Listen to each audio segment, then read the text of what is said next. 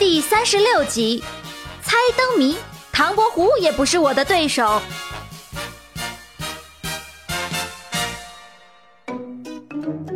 一年一度的元宵节江南贡院学童猜灯谜大赛现在开始。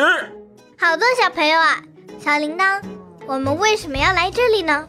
那是因为啊，这是古代最好的学校，这里的学生可都是很聪明的哦。跟他们比猜灯谜，我们会不会输啊？放心吧，有我和小铃铛在，肯定没问题。好，那我们赶快开始吧。瑶瑶，快来，这里有一个灯谜，题目是五个兄弟住在一起，名字不同，高矮不齐。你猜出来了吗？小意思，我这个幼儿园就知道了，手指对不对？厉害呀！恭喜你，瑶瑶得一分了。耶！那我们赶紧的，这个灯谜是：一个小姑娘身在水中央，身穿粉红衫，坐在绿船上。咦，好熟悉啊！这是什么呢？这个可不难哟。想想，瑶瑶，夏天你最喜欢什么呀？西瓜。嘿，去年夏天你说的不是这个呀，那是长在水里的一种植物。想起来了吗？荷花。答对了，瑶瑶，恭喜你再得一分。我们要加油！三分、四分、五分、三十分，哇！瑶瑶，我们现在得了三十六分，目前排名第二。啊，我们都这么厉害了，才排第二。第一是谁呀？是那个小男孩，大家都叫他阿银。小铃铛，我们一定要赢。不过现在可猜不了了，因为瑶瑶你呀是进入决赛了。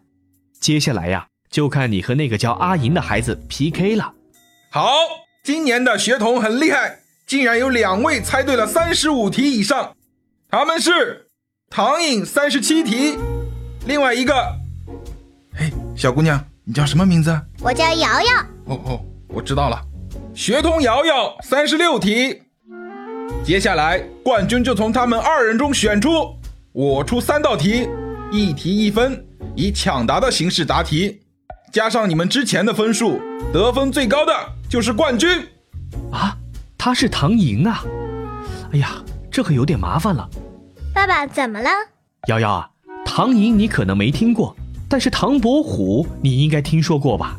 据说啊，他是一个特别有才华、特别聪明的人。爸爸不用担心，我一定会赢他的。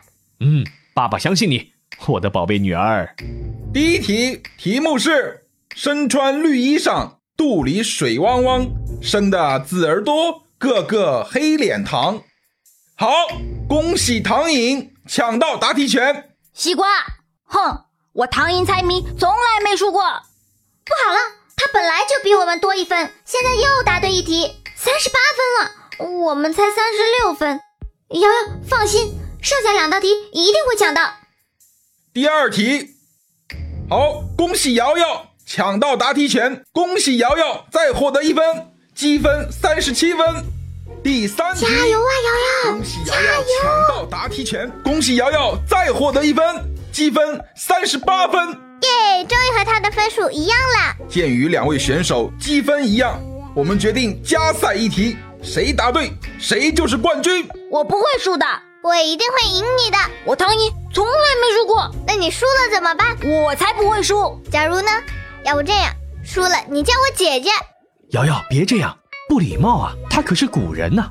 好，我输了叫你姐姐，你输了叫我哥哥。好，就这么定了。瑶瑶啊，这样不好吧？没关系的，爸爸，我就是看不惯他一脸臭屁的样子。瑶爸，没关系的，事后唐伯虎会忘记这件事情的。哎，那就好，那就好。女儿长大了，越来越有自己的主意啦。关键的时刻到了，最后一题，谁答对，谁就是冠军。灯谜是：脸儿亮光光，站在桌子上，妹妹跑过去，她给照个相。呃，镜子。答对啦！恭喜瑶瑶获得冠军！耶耶！恭喜你呀，瑶瑶得到冠军了！快叫姐姐！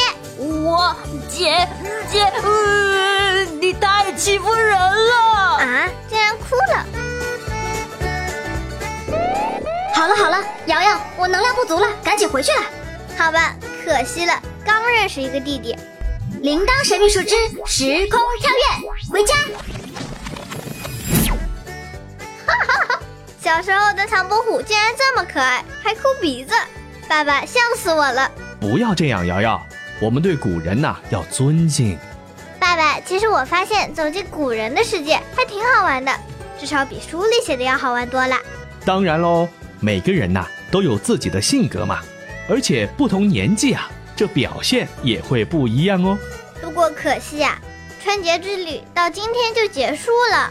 春天才刚到不久哟，这次的春节旅行跨越了冬天和春天，新一轮的四季交替已经开始了。四季交替，小铃铛，你的召唤咒语不就是借四季轮转之力吗？对呀四季轮转是地球上最强大、最神秘的力量，保证了动物、植物、人类的生存环境。而且呀，四季轮转还和地球的一个惊天大秘密有关。是什么呀？秘密怎么能随便说呢？小铃铛，好吧，相信所有的小朋友也一定很想知道。那就跟着我小铃铛一起走进声音精灵的四季旅行，探索四季轮转的神秘力量。好哎，小朋友们想了解四季轮转之力以及地球的奥秘吗？快等待声音精灵的四季旅行通知吧！等你们集合完毕，就出发了哟。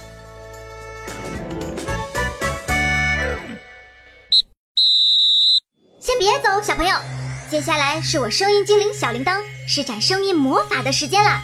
我要改变声音喽，仔细听，能听出是谁吗？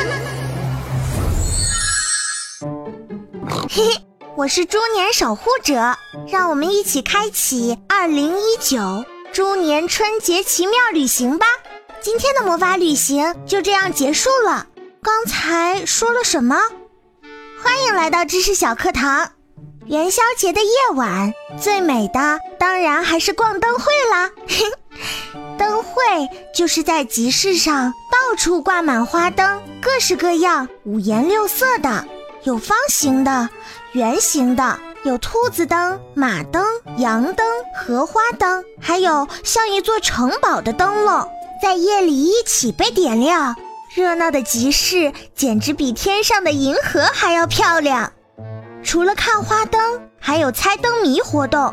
那些灯谜都写在灯笼上，要是你知道答案，就把那个灯笼摘下去回答，是不是很有意思呢？元宵节是春节的最后一次狂欢，让我们好好享受吧。至于更多的魔法旅行，嗯，或许不久就会开始了。